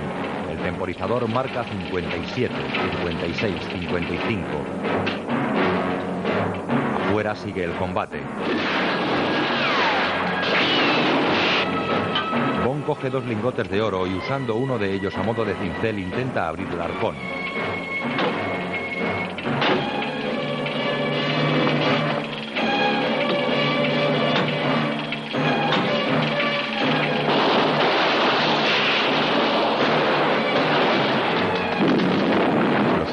Goldfinger defienden la puerta que da a la cámara acorazada. Un soldado manipula la clave de acceso y la puerta se abre aplastando a uno de los sicarios.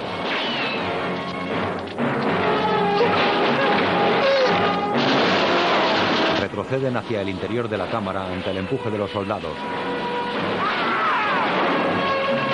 Bond mira con preocupación el temporizador. Sigue intentando abrir el arcón mientras a su alrededor se desarrolla una terrible batalla.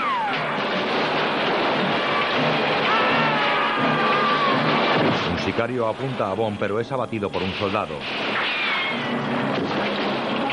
Bond consigue abrir el arcón. Mira su interior con desconcierto.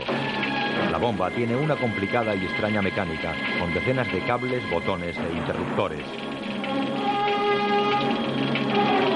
El temporizador marca 19, 18, 17. Indeciso toca diversos cables. Un grupo de soldados y civiles corren hacia él.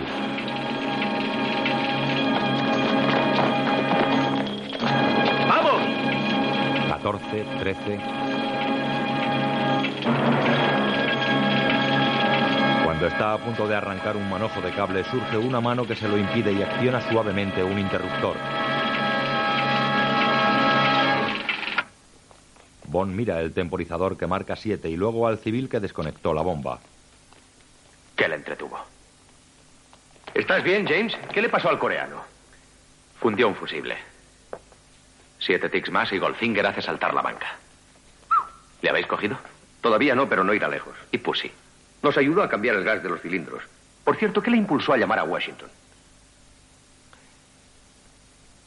Debo haber despertado a su instinto maternal. En un aeropuerto, dos vehículos se paran junto a un avión.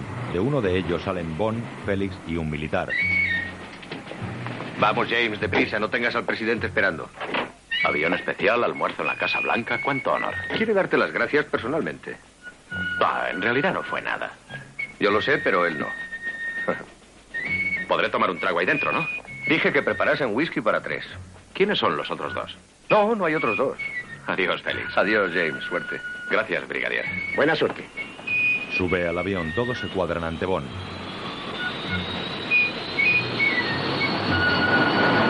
Inicia el despegue.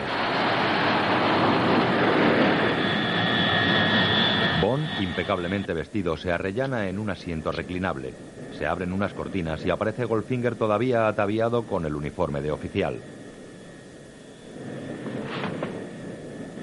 En el hangar hay tres pilotos amordazados y maniatados. Celebro tenerle a bordo, señor Bond. Mi más cordial enhorabuena por su ascenso, Goldfinger. ¿Almuerza también en la Casa Blanca? Dentro de dos horas estaré en Cuba y usted habrá obstaculizado mis planes por última vez, señor Bond. Resulta muy peligroso disparar en los aviones. Ya se lo advertí a Pussy. Por cierto, ¿dónde está? Me ocuparé de ella luego. De momento está donde debe estar, en los mandos. Bond trata de arrebatarle la pistola.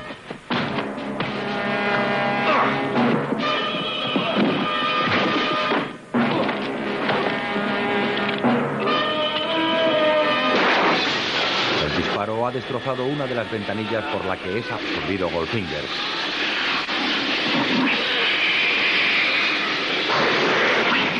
Bond se sujeta firmemente. El avión cae en picado. Pussy intenta controlar el aparato, pero le es imposible.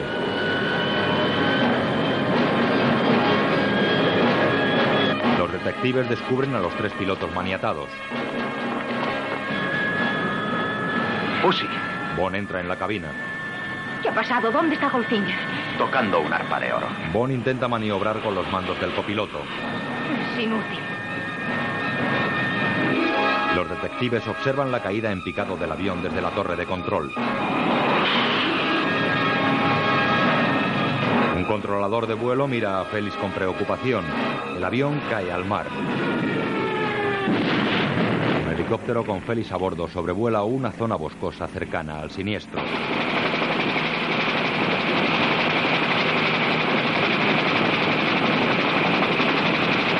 Desde el bosque, Pussy hace señas con su chaqueta al helicóptero. ¿Qué haces? Estate quieta. Ah, ah. Aún es pronto para que nos recojan. Se besan. Bon cubre sus cuerpos con la tela de un paracaídas.